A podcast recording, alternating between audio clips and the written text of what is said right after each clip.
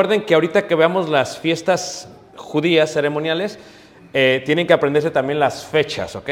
Las fechas. Ahora, quiero decirles que cuando digamos las fiestas hay que ser muy precisos, ¿ok?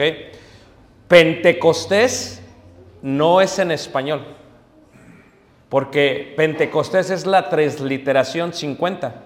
Entonces tienes que decir la fiesta de las semanas, no el Pentecostés. Dices, pero así está en la Biblia, sí, porque en aquel tiempo lo que hablaban era la mayoría griego, por eso se le llama Pentecostés, que significa 50. Levanta la mano, ¿quién me está siguiendo? Ok, entonces vamos a empezar.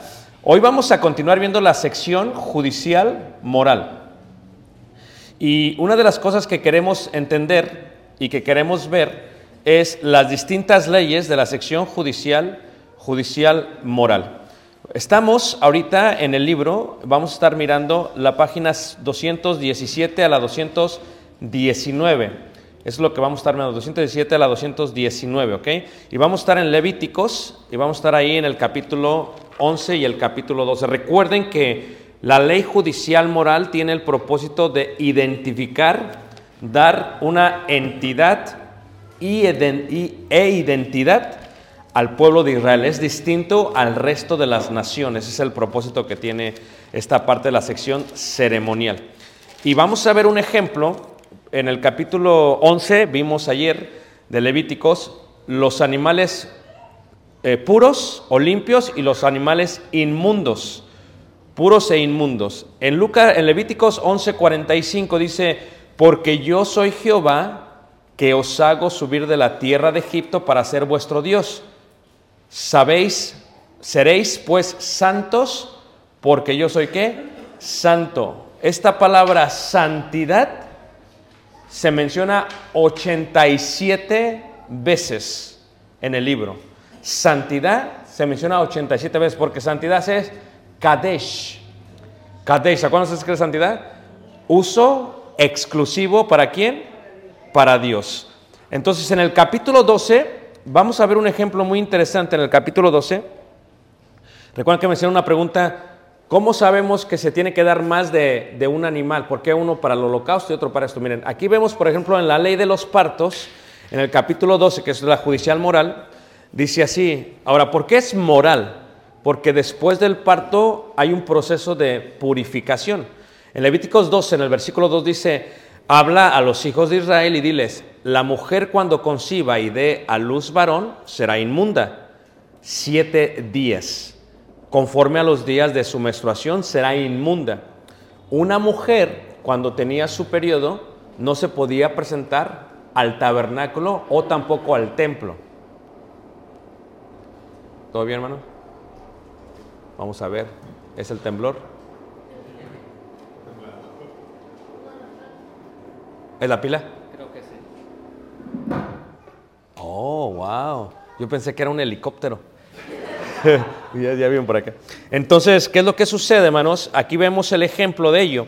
Ahora, vean ustedes, aquí es un ejemplo cómo es que el, el holocausto es una cosa y la razón por la cual se va es otra cosa. Dice ahí en el versículo 3, y al octavo día se circuncidará el niño.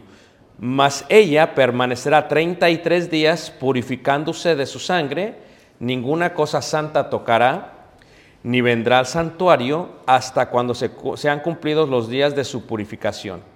Y si diere a luz hija, será inmunda dos semanas. Siempre la pregunta, ¿por qué? Porque el varón es una cosa y la mujer es otra cosa. Siempre la mujer es el doble del varón.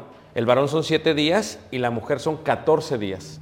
Ok, este es un concepto de prioridad de toda la Biblia, desde Adán Eva hasta el día de hoy. Es un concepto de prioridad en cuanto al sexo del, de- del ser humano. Y luego dice ahí, eh, y sete- 66 días estará purificándose de su sangre. Reiteramos, una vez más es el doble de lo de un varón. Cuando los días, versículo 6, de su purificación fueren cumplidos por hijo o por hija, traerá un cordero de un año para holocausto. ¿Ah? Y, aparte, un palomino o una tórtola para expiación. ¿Sí te fijas? O sea, aquí ya se ven los conceptos de que, ¿por qué va hacia el lugar? Va hacia el lugar porque se ha purificado y ahora tiene que calmar la ira, cubrir, ¿verdad? Capar, decíamos nosotros. Tiene que cubrir lo que ha sucedido. Primero se da el holocausto, ¿para qué? Para presentarte a, Dios. Y luego, ¿qué? Va a dar el palomino o la tórtola, ¿para qué? Para expiación a la puerta del tabernáculo de reunión al sacerdote. Y él, o sea, el sacerdote los ofrecerá delante de Jehová y hará expiación por ella y será limpia del flujo de su sangre. ¿Quieren saber algo interesante el día de hoy que hacen todavía los judíos y las judías? Es que los judíos y las judías en las sinagogas tienen bautisterios judíos. Y a eso se les llaman mikbeits o mikbaots. ¿ok? Creo que en el primer libro, cuando escribo el primer libro de eh, cultura judía, hablo acerca de ellos. ¿Saben de lo que estoy hablando, hermanos? Ok. Entonces, ¿qué es lo que pasa? Cuando una mujer pasa por su periodo, esto también entre el día de hoy los, los sinagogas, la mujer, después de sus días, tiene que entrar al mikbaot y purificarse y salir. Y alguien más, una mujer normalmente, tiene que asegurarse y revisar que no tenga más flujo de sangre para que pueda participar de los servicios de la sinagoga. Si no, no puede participar. Eso se hace aún hasta el día de hoy. Esta ley judicial moral desde aquel tiempo hasta el día de hoy todavía la siguen practicando los judíos. Levante la mano, ¿quién me entendió? Entonces aquí miramos esa parte de la ley eh, judicial moral. Y aquí miramos cómo es que no solamente es una cosa, sino es una y aparte qué? La otra. Ahora, de la ley de la lepra veíamos brevemente ayer y decíamos quién identifica la lepra, cuál es la impureza de la lepra y veíamos brevemente la purificación de la lepra y eh, se habla acerca de lo que se va a entregar y la reacción ante la lepra. O sea, la lepra es una ley judicial moral. La pregunta es por qué se coloca dentro de la ley judicial moral, porque cuando hablamos de moralidad hablamos de santidad. Santidad indica que exclusivo, apartado con un propósito. Entonces, el pueblo, la lepra fue y es siempre símbolo del pecado en el Antiguo Testamento. Así como la lepra entra y carcome y después hace insensible la piel. O sea, el que tiene lepra, si lo tocan a veces, lo queman y no siente. Entonces, ¿qué es lo que pasa? Así es el pecado. El pecado hace insensible, pero el alma. Entonces, lo que querían comprender es si hay alguien que tiene lepra, lo sacan del campamento y vive fuera. El concepto es si alguien que está viviendo en pecado, lo sacan del campamento y vive ¿dónde? Vive fuera. Son conceptos de judiciales y qué? Y morales. ¿Ok? Levante la mano que me está siguiendo. ¿Ok? Luego viene la ley de la sexualidad. Eh, Levíticos capítulo 15. Cuando habla de la ley de la sexualidad, habla acerca de lo que es el semen y habla acerca de lo que es la menstruación también. En Levíticos capítulo 15, en el versículo 1 y 2 dice, habló Jehová Moisés y Aarón diciendo, hablad a los hijos de Israel y decirles, cualquier varón cuando tuviere flujo de semen será inmundo. Esto es muy normal entre los jóvenes, en los varoncitos, cuando están pasando por su pubertad y le llaman sueños mojados. También ellos eran considerados ellos como inmundos. La pregunta es por qué. Lo que Dios quiere que el judío empezara, empezar a comprender es que el flujo del semen tiene un propósito en la vida del ser humano. Y cuando el joven o el jovencito hace que su flujo de semen sea algo que no lo tome como algo importante, pues entonces esa persona estaría inmunda, estaría inmunda. Levante la mano que me está siguiendo. Y entonces había un proceso también de purificación, ¿verdad? También contaba siete días, se lavaba sus vestidos, se lavaba su cuerpo y se lavaba su cuerpo, dice ahí, en, en aguas qué? En aguas corrientes, en aguas corrientes. Este es un concepto también de purificación y de lavamiento. El agua es corriente, o sea, ¿dónde se lo puede lavar? No se lo lava, este, lo tiene que lavar en donde, en donde haya agua que esté corriendo, lo que le llaman ellos agua de vida, porque hay agua de vida y hay agua de qué? De muerte. ¿Cuál es la diferencia? El agua de vida se está moviendo constantemente, la agua de muerte está sentada. Por eso un pozo es agua de vida porque fluye por debajo el agua, pero una cisterna es agua muerta porque está sentada. Y yo les decía, creo que la vez pasada, que cómo purificaban el agua, lo que hacían no la podían hervir, le echaban vino y el vino purifica el agua, o sea, le quita aquello que hace que duele el estómago. Por eso le dice a Timoteo, toma un poco de qué? De vino para qué? Para tu estómago. Ok, entonces en cuanto a la purificación era la manera que lo hacía, pero al octavo día tenían ellos que qué? Tomar dos tórtolas o dos palominos y vendría delante de Jehová a la puerta del tabernáculo de reunión. Siempre el número 8, en numerología es, el número 8 siempre es símbolo en numerología de un nuevo comienzo, de un nuevo inicio. Por eso, hermanos, el día domingo se considera como el día del Señor, porque, porque es el día octavo después de los siete días de la creación. Es el nuevo inicio. Esto es, en el concepto de los judíos, el Antiguo Testamento está basado en siete días. Domingo, lunes, martes, miércoles, jueves, viernes y luego qué? Sábado, día de reposo. Pero ya en el Nuevo Testamento es el domingo el que le da un nuevo inicio a la edad cristiana, dejando atrás la edad mosaica.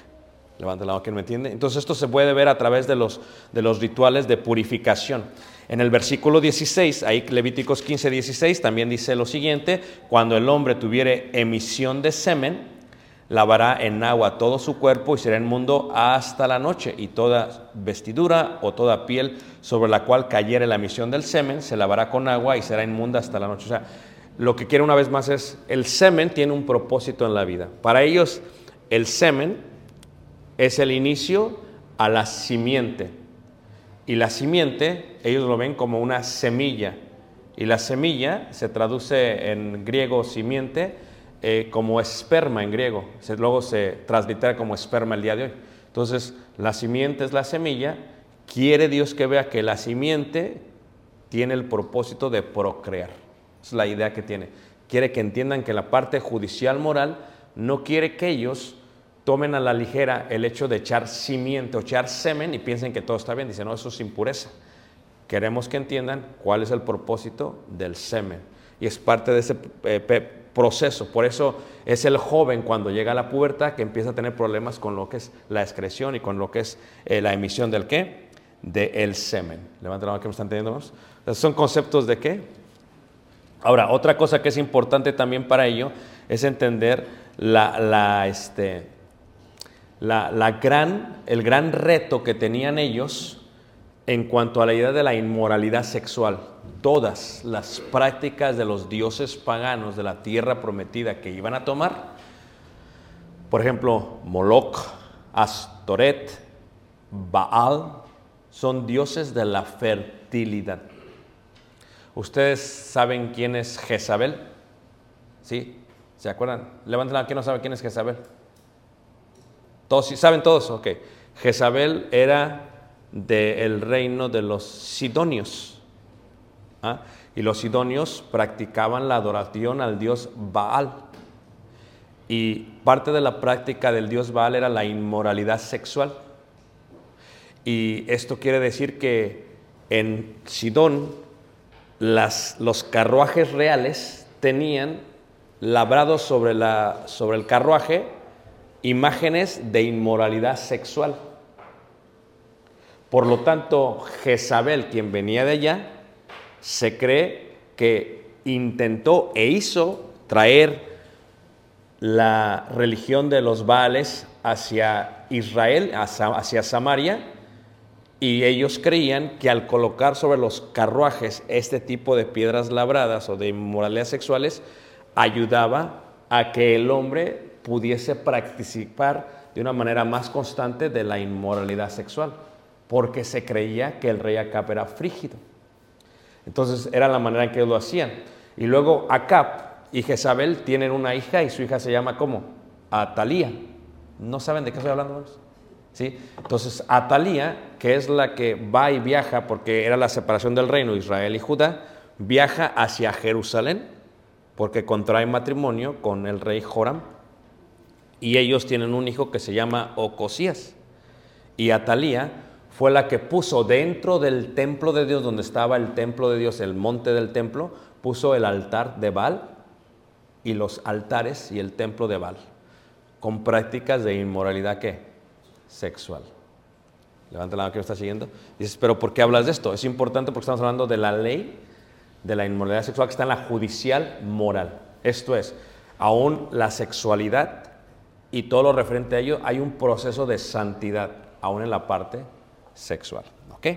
Levíticos capítulo 15, versículo 19, cuando la mujer tuviere flujo de sangre y su flujo fuera en su cuerpo, siete días estará apartada. Fíjate, lo mismo, si tienes hijos, si es niño, siete días. Si es niña, 14 días.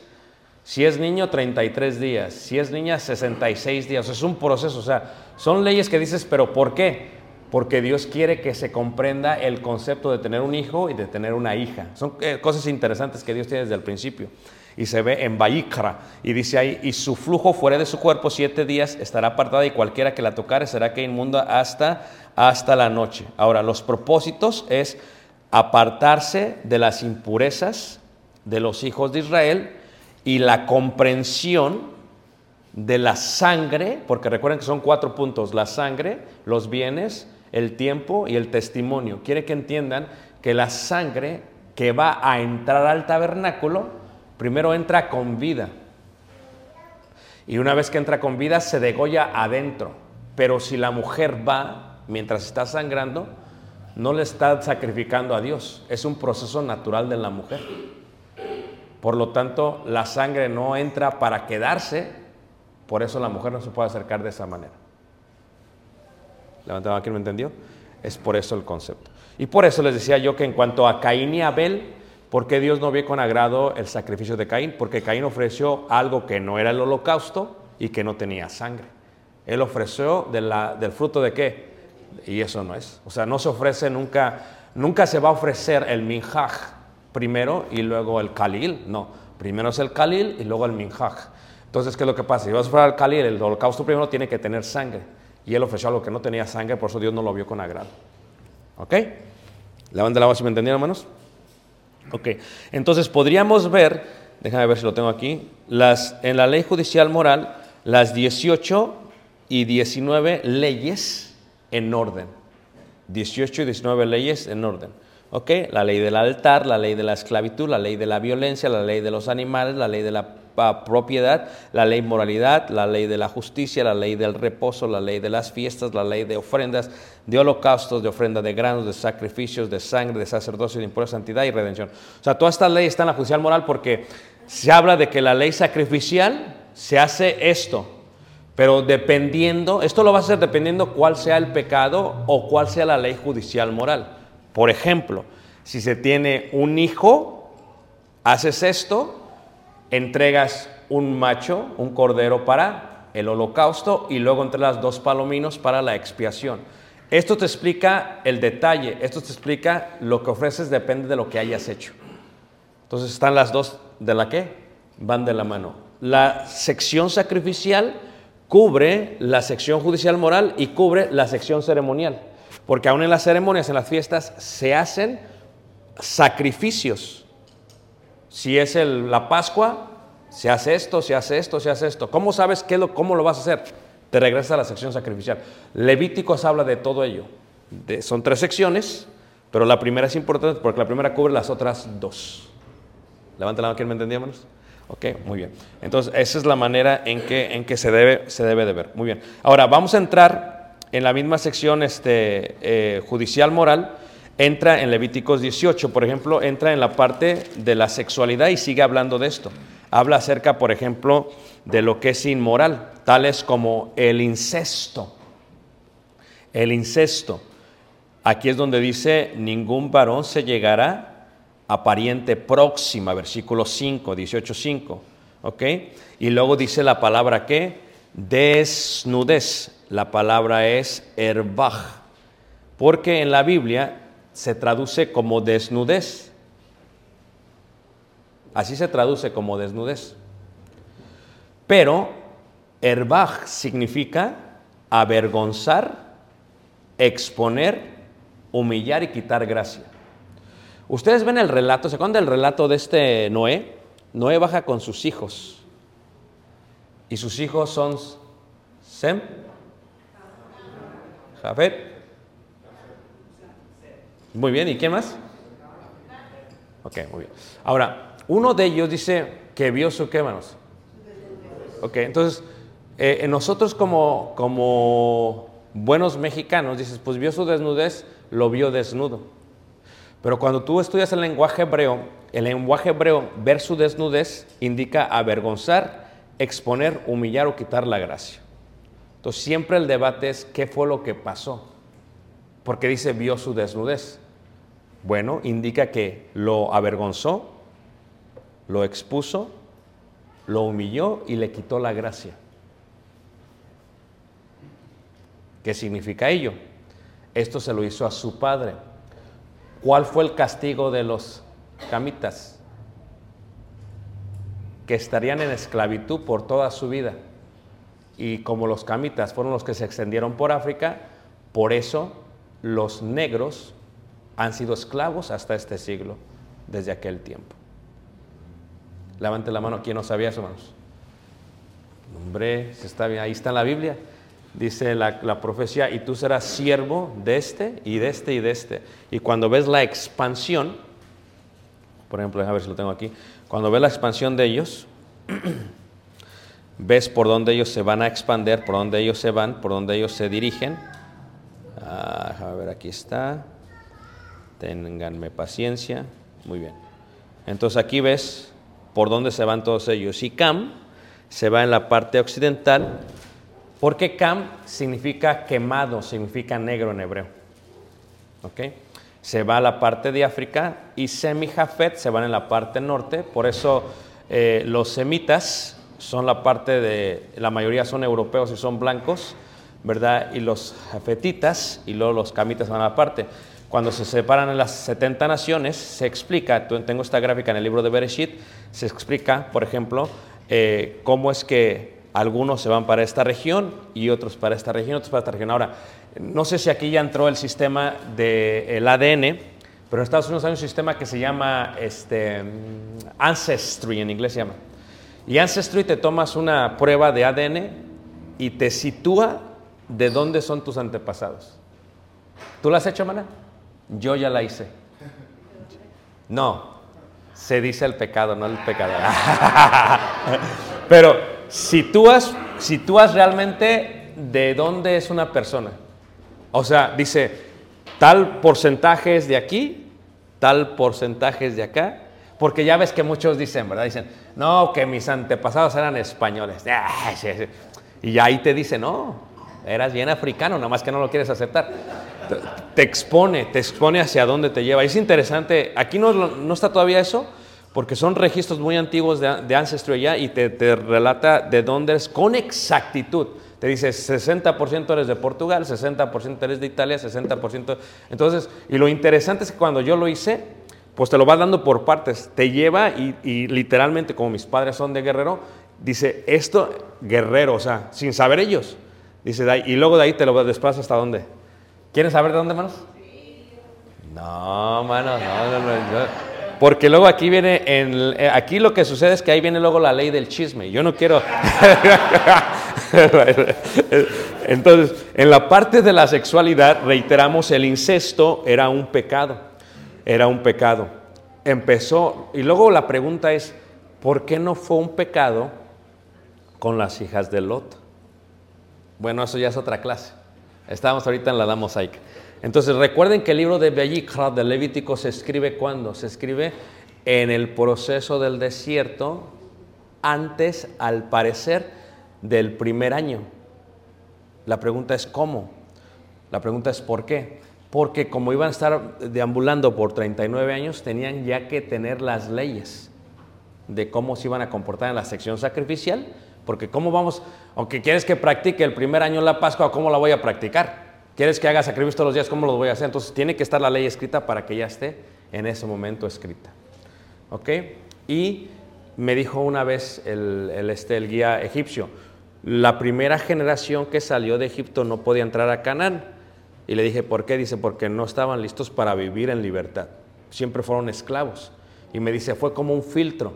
Fueron filtrados, ¿verdad? Así cuando fueron colados en todo el desierto para que entrase lo más puro, que era la próxima generación. Imagínense ustedes que todos nosotros salgamos, salgamos de Egipto y ¿quiénes entran? Nada más las niñas de los hermanos porque es difícil quitarle a nosotros, quitarnos esa parte, pero para ellas ya sabrían lo que era vivir en libertad y ya tendrían la idea de la santidad porque lo estaban, estaban creciendo con las leyes sacrificial, judicial, moral y también que ceremonial. Y era más fácil para ellos aprenderlo porque esto no lo habían hecho los, los grandes, habían vivido, bajo la influencia de los egipcios. En la parte de las leyes de sexualidad, de la judicial moral, bueno, primero incesto es pecado, con quien quiera que sea, ¿eh? ni aún los nietos y las nietas, ¿ok? Aún la madrastra, la hermana, el padre, el tío, la tía, eh, todos, o sea, es pecado, la nuera, el yerno, todo esto ya es pecado. O sea, no puedes, dicen ellos, no puedes ver su desnudez. Pero reitero, desnudez, ¿qué significa? Avergonzar, exponer, etcétera, etcétera, etcétera. Ahora, menstruación ya lo vimos, adulterio lo mismo. No puedes tomar la mujer de tu prójimo. ¿Qué más? el lesbianismo y el homosexualismo. Esto lo dice en el versículo 22, 18, 22, dice, no te echarás con varón como con mujer, es que abominación. Abominación. Ahora, este es un problema mucho, muy antiguo, hermanos, mucho, muy antiguo, porque, eh, bueno, ya esta es otra clase, ¿va? pero Ustedes saben que en el hermoso mar Ageo, o Egeo, dependiendo de dónde lo digas, en el mar Ageo, el cual se encuentra en la parte de Turquía y Grecia al día de hoy, está todo el mar Ageo. Y ahí se encuentran más de mil islas, que creo yo, en mi opinión, ¿verdad? Es lo más hermoso en playas de todo el mundo, ¿eh? aparte de allá de Tailandia y esa parte. ¿okay? Entonces encuentras todas las islas y entre ellas se encuentra la isla de Creta, de donde nace la mitología griega, en el palacio de Kenosos en la cueva. Y luego se encuentra después arribita la isla de Santorini, la isla de Kos, la isla de Mykonos, pero entre esas islas cerquitas se encuentra la isla de Lesbos. ¿Sí saben ustedes de esa isla? Dice, hermano, no sé ni de qué me estás hablando. ¿Quién no sabe de lo que estoy hablando, hermanos? Ok, no. entonces en la isla de Lesbos es donde se infiltraron muchísimas mujeres y sacaron a todos los hombres. No querían que vivieran hombres con ellos. Esta ideología viene de las amazónicas. ¿Ustedes saben la, historia de las amazónicas? ¿A quién le gustan las historias? Que nada más por la mana chismosa, claro que. las amazónicas creían, nada más usaban a los hombres para procrear. Ellas eran guerreras, tenían su propia reina. ¿Cómo se llamaba la reina? Esmirna. Por eso la iglesia de Cristo que estaba en la ciudad de Esmirna, esa ciudad fue fundada y se la pusieron en qué? En honor a Esmirna, la reina de las Amazonas. Ahora, ellas lo que hacían es que aún cuando peleaban eran muy buenas guerreras. Dice que se quitaban un, un, pecho porque como usaban arcos y el pecho les estorbaba para poder qué. Entonces lo quitaban y así podían disparar. Ahora, ¿ustedes han visto La Mujer Maravilla de Wonder Woman? De ahí viene, de las amazónicas. Es una idea de las amazónicas. Realmente todo lo de Marvel es grecología, eh, eh, es mitología griega. Todo es que, que el Thor y que todo es realmente, de ahí se lo sacaron, la verdad. Y nos gusta todo, ¿verdad? pero es de ahí. El hombre hormiga, no sé si se lo sacaron de ahí, pero lo demás sí se lo sacaron de ahí. Ok, Entonces, ¿qué es lo que pasa? Este, entonces, ellas decían, no necesitamos a los hombres. Y ellas, en la isla de Lesbos, se cree, en la mitología griega, que fue de donde nació la idea de mujer con mujer. Por eso se le llama lesbianismo, por la isla de Lesbos. ¿Ah? Levanta la mano que está siguiendo. Ok, Y los hombres, pues la parte de los hombres es la parte también igual. Entonces, esto es abominación para Dios. ¿Por qué? En Romanos capítulo 1 dice por qué. Porque no consideraron tener en cuenta a Dios. Dios los entregó una mente ¿qué? Reprobada. ¿Por qué? Porque no aceptaron que el hombre es hombre y que la mujer es qué? Mujer. Pero desde ese momento es abominación. O sea, Dios quiere. ¿Por qué? Porque cuando entraban ellos eh, y entraban a Canaán, pues veían que se echaban varón con varón y mujer con mujer. Y decían, oiga, ¿qué está pasando? Dice, no, no, o sea, ustedes no son como esas naciones, ustedes son qué? Distintos. Y los egipcios, aunque tenían más de mil leyes de santidad, ¿verdad? Eh, cuando se refería a la parte de homosexual, algunos de los faraones tenían sus siervos y lo que hacían los emperadores romanos, ¿qué es lo que hacían, hermanos? Los hacían a los hombres como si fueran mujeres, les quitaban sus partes genitales y las tomaban como los tomaban, perdón, como si fuesen mujeres. Entonces salieron de Egipto decían, no van a hacer esto en tierra, usted es un pueblo diferente. No, pero esto lo vimos allá, no importa, acá es diferente. No es que allá tomaba el primo a la prima, acá no va a ser así. Entonces lo que Dios quiere es que haya una nueva identidad que se coloca en la sección judicial. ¿Qué? Mora, levanta la mano que me está siguiendo, hermanos. Ok, ahora en el versículo 23 sigue, dice, ahí versículo 23 dice, 18, 23 dice, ni con ningún animal tendrás ayuntamiento, amancillándote con él, ni mujer alguna se pondrá delante del animal para ayuntarse con él. Es perversión. O sea, eh, los animales son animales. ¿Estamos todos de acuerdo, hermanos? Yo que todos tenemos un concepto distinto de los animales. Ok, sé que aquí tengo hermanos que les gustan mucho los perritos y las perritas. No voy a hablar mal de nadie, ¿ok? Y sé que algunos tienen más de siete mascotas. No voy a hablar mal de ¿ok? Lo que tú tienes que entender acerca del animal es que el animal, pues es un animal. Y por lo tanto, aquí puede haber un debate, ¿ok? Pero el animal actúa siempre conforme a un instinto que Dios colocó en su ser. El animal no está hecho a imagen y semejanza de Dios. Entonces, lo que hace la diferencia, eh, les voy a romper, les voy a dar la mala noticia. Se muere tu perro, no va a ir al cielo, que no hay, en el cielo no hay perros. Les digo porque la caricatura dice no que fueron al cielo, no, eso es una mentirota, ¿ok? Entonces les digo de una vez, ¿ok? Ni tampoco como la de Coco, tampoco así, ¿ok? Les quiero decir para que no haya problema. Entonces, pero el perro es perro, ¿y qué es lo que sucede? Pero luego se les agarra muchísimo cariño a los animales. Pero hay gente que es pervertida. Y entonces, ¿qué pasaba? El hombre pervertido en aquellos tiempos, ¿verdad? Eh, se le llama zo- zo- zoofilia. Toman al animal como si fuera un ser humano y eso realmente es bestialismo. O sea, lo toman y hacen con el animal como si fuera un, un- un ser humano. Y esto estaba prohibidísimo por parte de Dios. Hay historias, ¿verdad? No sé si sean verídicas o no, de donde la gente tenía este tipo de, de- de- de relaciones con los animales. Y por ejemplo, ustedes saben el fauno, en la mitología griega, ¿saben quién es el fauno? Hay una película muy, muy bonita, me gustó mucho, que se llama El laberinto del fauno. ¿Se acuerdan ustedes del laberinto del fauno? Entonces, el fauno es eh, un dios de la mitología también griega, grecorromana, y tiene lo de abajo, es la parte como de una cabra, y lo de arriba es la parte que humana. Era la mezcla entre la bestia y el ser humano. Y lo mismo era con Baal. Baal era la, la mezcla, una parte era como un toro, como un buey, y la otra parte era humano. Entonces esto siempre fue como algo muy interesante para ellos, por, ciertamente por las prácticas que ellos tenían. Ellos decían, ok, estas son las prácticas, lo vamos a hacer también. Entonces, esto realmente es muy oscuro, pero Dios quería decirles, esto va a ser así. Tú tienes un animal, no te vas a echar con el animal. O sea, y nosotros tenemos que comprender que el animal está bonito y bien, pero es un animal. O sea, si vas a salvar la vida a tu hermano o al perro, pues es tu hermano. Porque lo que Dios no quería es que elevaran al animal al estatus del ser humano. Entonces es parte de esto que Dios está estableciendo, porque había muchas personas, reitero, que hacían este tipo de perversiones con animales.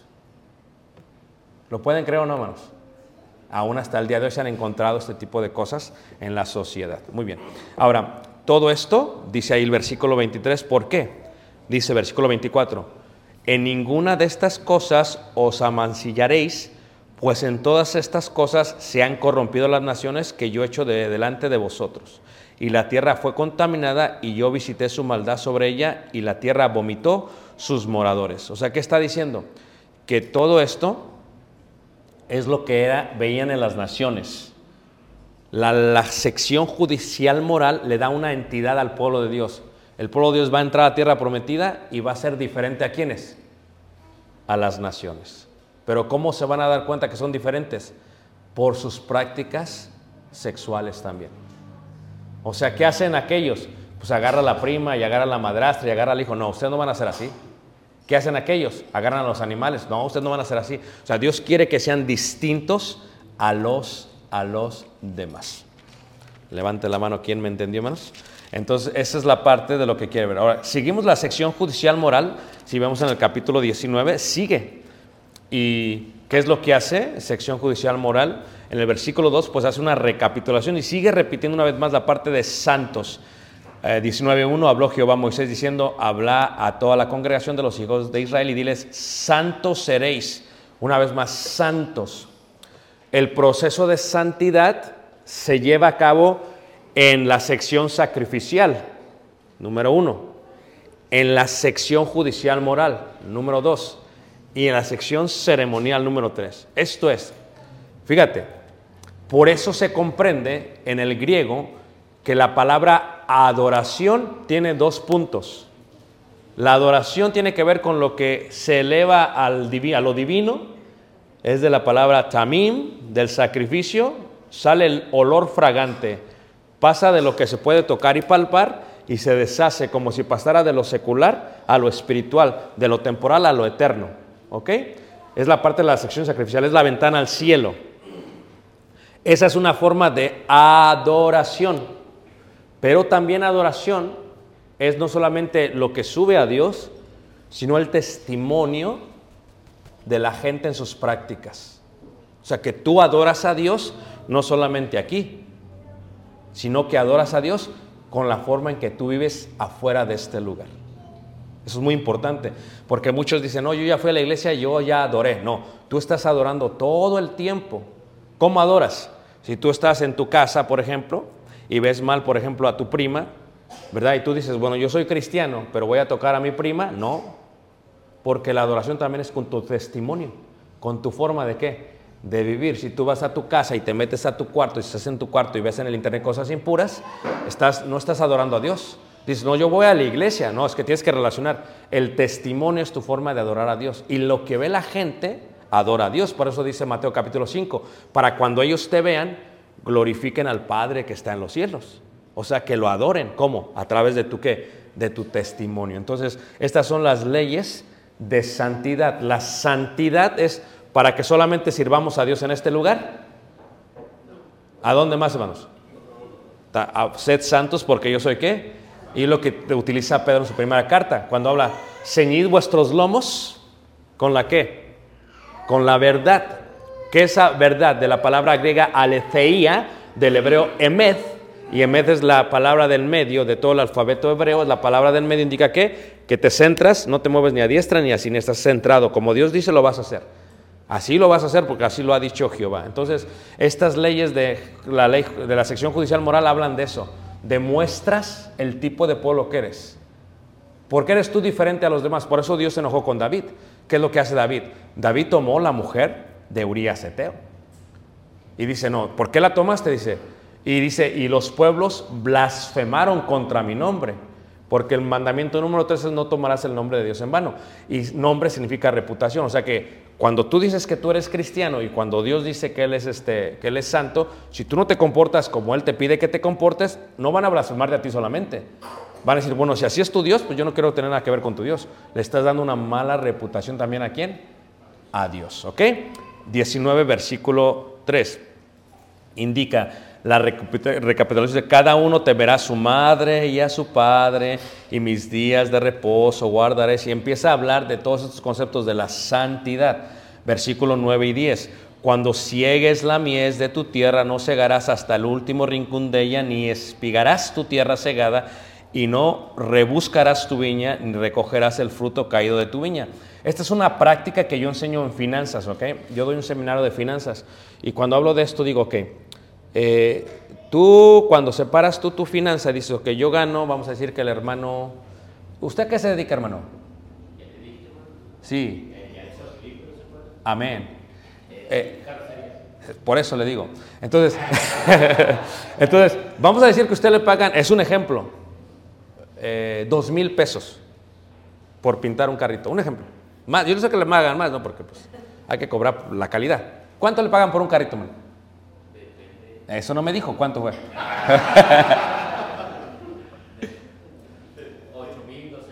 8 mil, hermana, está bien contenta la hermana. 8, 10 mil, así que 10 mil. Entonces usted tiene que apartar para ofrendar conforme haya prosperado. Y esto no hay un mandamiento porque es el corazón el que lo define, pero aquellos que ya somos espirituales sabemos que no puede ser pues menos del 10%, pues tiene uno que dar más porque pues las promesas que da Dios, ¿ok? Pero aparte, uno tiene que apartar para ser benévolo con la gente. Porque luego hay muchos hermanos que dicen, no, ya di para la ofrenda, que de ahí se agarre. No, espérate. Espérate, no, es, es, es que ese ya no es tu dinero, eso es ya del Señor. Sí, pero la, la, administra el hermano, sí, pero eso es del Señor. Entonces tú tienes que apartar para tú ser benévolo con los demás. Entonces, ¿qué es lo que hace Dios? Quiere que el pueblo diga que di para el diezmo, sí, di para los sacerdotes, sí, di para que comieran carne, sí, di para que comieran pan, sí, dirían los mexicanos, ya espérate, eso es un abuso. Dice Dios, no, Ahora tienes que dejar de tu tierra una parte para darle a los que ¿qué? necesitan. Por ejemplo, ahorita ¿quién necesita? Los de Siria y de Turquía por el temblor. Entonces, si uno va apartando, luego buscas quién necesita. A ver, ¿quién necesita? Ah, el hermano va. Ah, la persona que, porque no nomás uno, claro, la familia en la fe tiene prioridad, pero también uno tiene que ayudar al prójimo. Entonces, lo que quería Dios es que, ¿qué hacían las naciones? Se aprovechaban de todos. Pero ¿qué hacía esta nación? Esta nación va a ser benévola.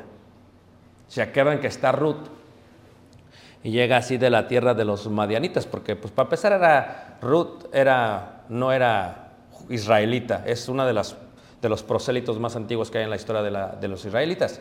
Realmente ella no era, pero ella cuando conoció al hijo de esta eh, eh, Noemí y se casa con él, automáticamente se hace judía, se hace prosélito. Entonces se añade. Y entonces tú dices, dicen las hermanas, no, mira qué buena nuera, no, que así. Espérate, entiende la historia. No tiene nada que ver con la suegra. Tú te pierdes. ¿Por qué? Porque fíjate lo que dice ella. O sea, ella dice, ok, la única, como se murió mi marido, y si se murió mi marido, se murió por medio de quien yo podía establecer la relación con el Dios de ellos, el Dios de Israel. Y entonces dice, no, pues ya se murió mi marido. Entonces le dice la, esta Mara, la amargada, esta, eh, porque se amargó, pues se llama Mara, este, Noemí, dulce se llama, Noemí es dulce, pero luego se amargó, es Mara. Y le dice, no, no, váyanse ustedes, las dejo ir, ya váyanse. Y dice, ah, no, yo no me voy a ir. ¿Por qué? ¿Tu pueblo será qué? ¿Tu Dios será qué? Ella ve que la manera de estar conectada con Dios, ese Dios Jehová del Dios de Israel, es a través de la suegra. Por eso no se fue, hermanos. No crean que era muy buena nuera. Bueno, sí era, pero no tiene que ver con las suegras. Ella ve que se murió mi marido, pues ahora la única manera de estar conectada con el Dios de Israel, porque ella ya había comprobado el Dios que tenían. Entonces, ¿qué pasa? Cuando llega ya a la, casa de, creo era vos, llega y está y empieza y, la madre, la suegra, dice, vete a trabajar, como cualquier suegra, va, órale, a trabajar. Y la manda a trabajar. Y entonces va a trabajar y empieza a trabajar y todo lo... Pero ¿qué es lo que le dice vos? le dice a los, a los, no dejen esta parte porque esa parte viene de esta ley la ley de la benevolencia. Por eso decía yo que los judíos se dejan esto crecido para nunca olvidarse que tienen que ser benévolos. ¿Con quiénes? Con el extranjero. ¿Con quiénes? Con el pobre. También está ahí mismo la ley del hurto y del engaño, la ley contra el juramento, la ley contra la opresión, la ley contra los válidos, la ley del juicio, y por eso no les conté que, de dónde soy, la ley contra el chisme, dice ahí, eh, eh, la ley de atentar contra la vida. Entonces, en el capítulo 19 habla de todas estas leyes y en el capítulo 20 ya habla de la parte del quebrantamiento, o sea, ¿qué va a suceder? O sea, aquí ya hablamos del juicio. Yo estaba dando una, di apenas una clase que se llama, se llamaba, es el argumento por qué Pablo era miembro del Sanedrín. Ese es el argumento. Pero para darle un buen argumento, pues tienes que documentarte bien de la Mishnah, del Talmud, de la Hamara, de, la, de todos estos libros que hablan acerca de cómo llevaba una ejecución de un juicio. Y entonces, para llevar una ejecución de un juicio, en aquellos tiempos es, y es lo que habla el capítulo 20, o sea, si alguien llega a quebrantar la ley, ¿cómo lo vamos a, lo vamos a ejecutar? Entonces, ¿qué es lo que pasa? En el Sanedrín se utilizaban dos piedras, la piedra blanca y la piedra negra. Entonces, solamente los miembros del Sanedrín podrían dar el voto. ¿Cuántos son los del Sanedrín? 70, más uno, que es el sumo sacerdote. Son 71 para romper, si en caso hay un empate 35-35. Pero los del Sanedrín eran los únicos que podían dar el voto. Ahora había Sanedrín, la Corte Suprema de Justicia de Israel, luego tienes las cortes inferiores y luego tienes pues los, estos este, juicios ordinarios. Son tres tipos de cortes, ¿no? Pero la más pesada está. Pero la única que podía decidir en cuanto a la muerte de un ser humano era el Sanedrín. Y los únicos que podían votar eran los del Sanedrín. Y la forma en que votaban era haciendo el voto. Si estaban de acuerdo con la ejecución, mostraban la piedra blanca, decían sí, y si no, la piedra negra. Y entonces veía al otro y decía, ¿cuántas piedras blancas hay y cuántas piedras negras hay? Y eso es lo que dice Pablo cuando dice, yo di mi voto. De esto tengo mucho que decir, poco tiempo de explicar, ¿ok? Pero les voy a decir porque cuando se hacía, se hacía un juicio, se dice cómo se va a hacer. Si, por ejemplo, se encontraba que la hija estaba fornicando, se andaba acostando con alguien, la sacaban fuera del campamento. Por eso dices tú, ¿por qué sacaron a Jesús hasta la Gólgota? ¿Por qué? Porque fuera del campamento en aquellos tiempos es campamento, son tres secciones. El tabernáculo, uno, donde viven los levitas, dos, donde viven los israelitas, tres. Fuera del campamento es fuera de aquí. ¿Todos me están siguiendo? Pero cuando se asentaron en Israel, en Jerusalén, ¿qué significa fuera del campamento? Significa fuera del templo, del monte del templo, fuera de la sección de Jerusalén, fuera de los muros donde vivían los israelitas, o hasta fuera. ¿Ok? Entonces, cuando matan a Esteban, lo sacan fuera, fuera de la ciudad siempre es.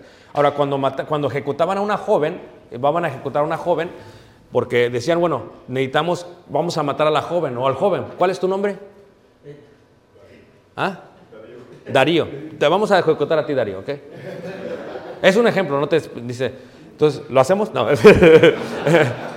Entonces, ¿qué? Lo agarrábamos a Darío. Bueno, vamos a decir a alguien más, Saulo, porque ya Darío está triste. Agarramos a Saulo, lo vamos a ejecutar, ¿ok? Sí, de veras. Entonces, porque te dormiste el jueves. Entonces agarramos a Saulo y lo llevamos. Entonces lo sacamos. Y si lo sacamos fuera de la ciudad, ¿ok? Eh, el juicio es de esta manera, ¿ok? Eh, el Sanedrín, o en este caso eh, Moisés, o en este caso los jueces que había establecido Moisés por el consejo de Jetro, son los que decían, pues, lo vamos a ejecutar. Se quedaba uno y le quitaban la ropa al salir de la sinagoga, lo desnudaban y lo llevaban desnudo. Esto es para humillar por el pecado. Y se quedaba uno con los vestidos así cerca de la puerta, ¿no? Y del otro lado había otro donde lo iban a ejecutar.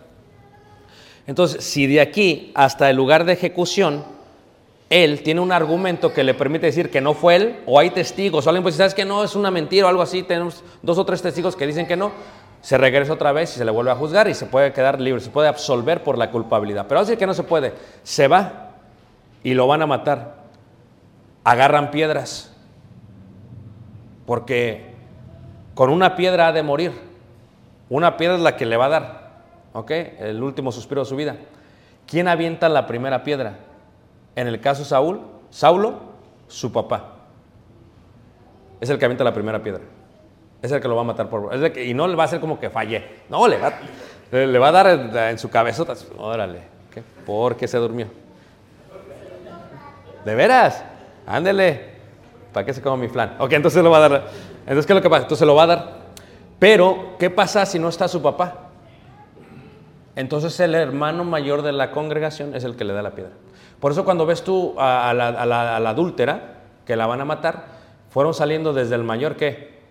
Porque el del mayor es el que tenía que aventar la primera piedra, pero pues no se la aventó y pues, salió.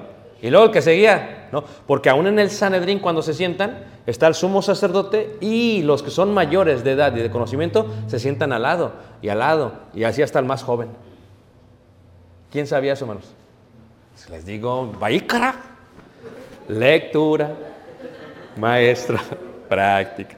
Muy bien, entonces eh, es como se se da el juicio de aquella, de aquella persona. Y entramos finalmente a lo que sería esta parte que es muy interesante. Eh, vamos a ver aquí. Estaríamos en el libro en la página número 222. Ahora,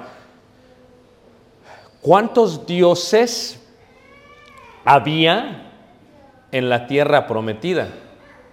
¿Cuántos dioses había en la tierra prometida? Yo hice un escrito en Bereshit, en el libro de Génesis, y hablé de la forma en que se crea la religión antigua desde, desde la torre de Babel, ¿verdad? Y hablo, doy un argumento muy interesante acerca de, de, por ejemplo, lo que significan los obeliscos. Por ejemplo, los obeliscos en Egipto, ¿los han visto los obeliscos en Egipto? Ok. Eh, están hechos para el dios Ra, el dios del sol. Pero el obelisco lo que realmente es, es la imagen de una parte genital varonil. Es lo que es, erigida, marcando que el dios Ra da la vida a toda la tierra y fluye desde la torre de Babel. Entonces, hablaba de cómo es que la sexualidad está inmiscuida con la religión desde aquel tiempo y se va mostrando a través de todo, de todo, de todo este tiempo. Ahora, lo que ellos querían, lo que ellos tenían que entender, los israelitas, es que iban a entrar a una tierra y en la tierra que van a entrar, específicamente, capítulo 20 de Levíticos, dice ahí en el capítulo 20, se va a hablar específicamente de Moloch.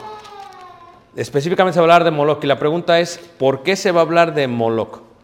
21 dice, habló Jehová a Moisés diciendo, dirás a sí mismo a los hijos de Israel, cualquier varón de los hijos de Israel, de los extranjeros que moran en Israel, que ofreciere a alguno de sus hijos a quién? A Moloch.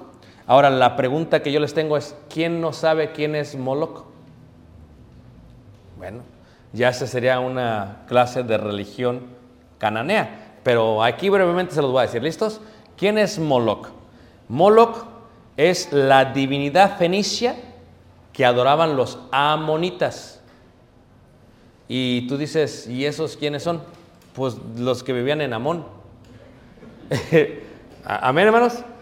Entonces, amonitas, amorreos, edomitas, madianitas, son un montón de itas. Entonces, todos estos vienen y están más cerca de lo que serían aquellos tiempos, eh, esta parte donde fluye toda la religión antigua. Todo tiene que ver con la fertilidad, los dioses de la fertilidad. Bueno, Moloch era la divinidad fenicia, ¿verdad? Y su nombre significa aquel que reina, estamos en la página 221, aunque no como nombre propio, sino como título. En otros paisajes de la escritura recibe el nombre de Milcom. Milcom es Moloch.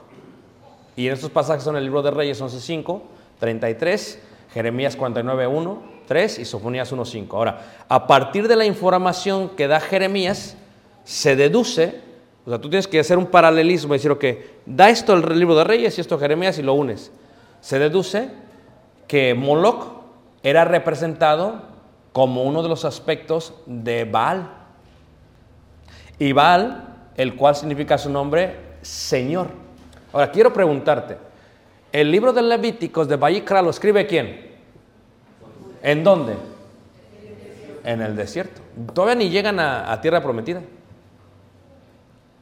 Fíjate cómo Dios desde este los están preparando para antes de qué. Vamos a llegar allá y cuando lleguemos allá no vayan a salir con sus cosas.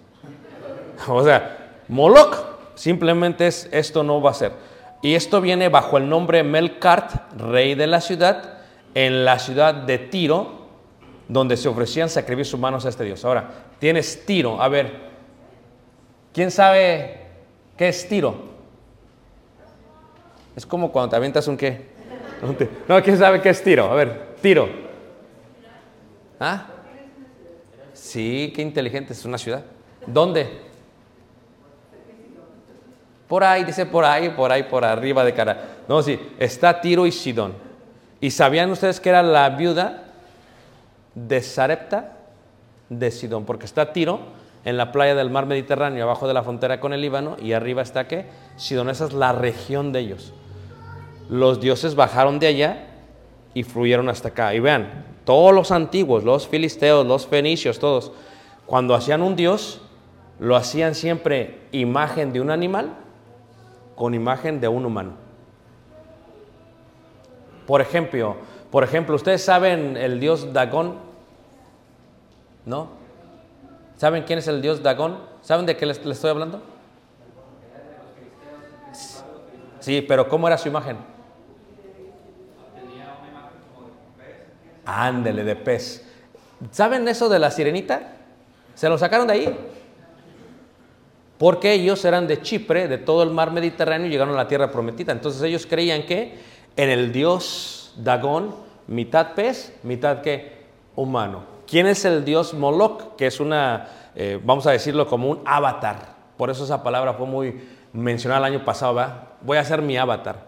Pero en aquellos tiempos un avatar es que como que la misma idea de un dios, especialmente en el hinduismo. Entonces, ¿qué pasa con el avatar? En este caso, Moloch es un avatar de Baal.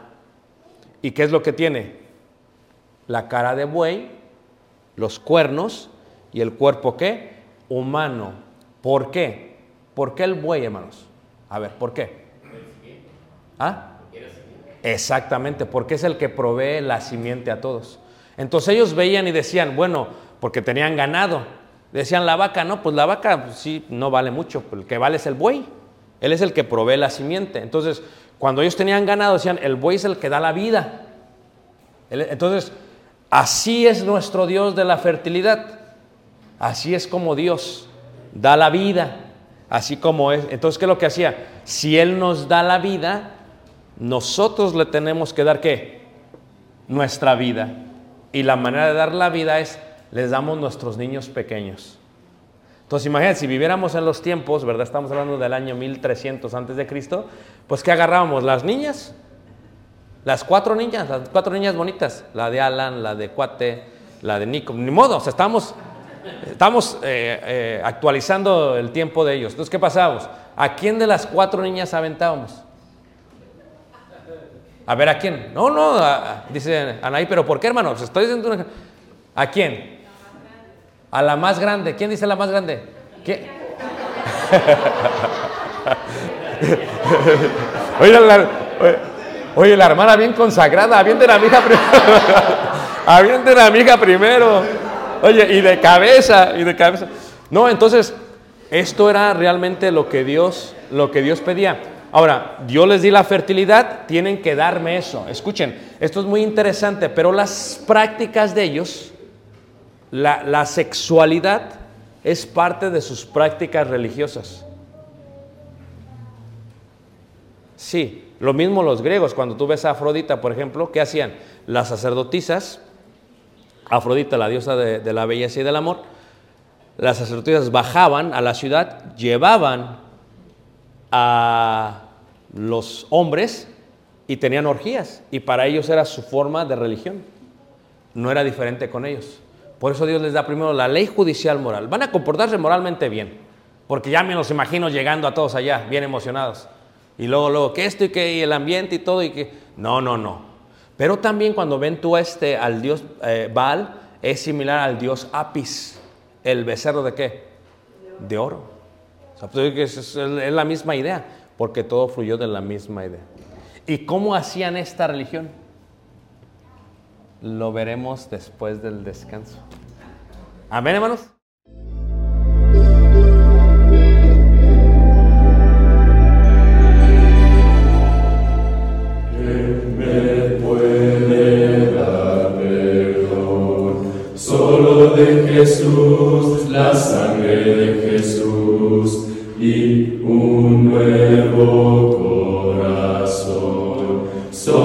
De Jesús, la sangre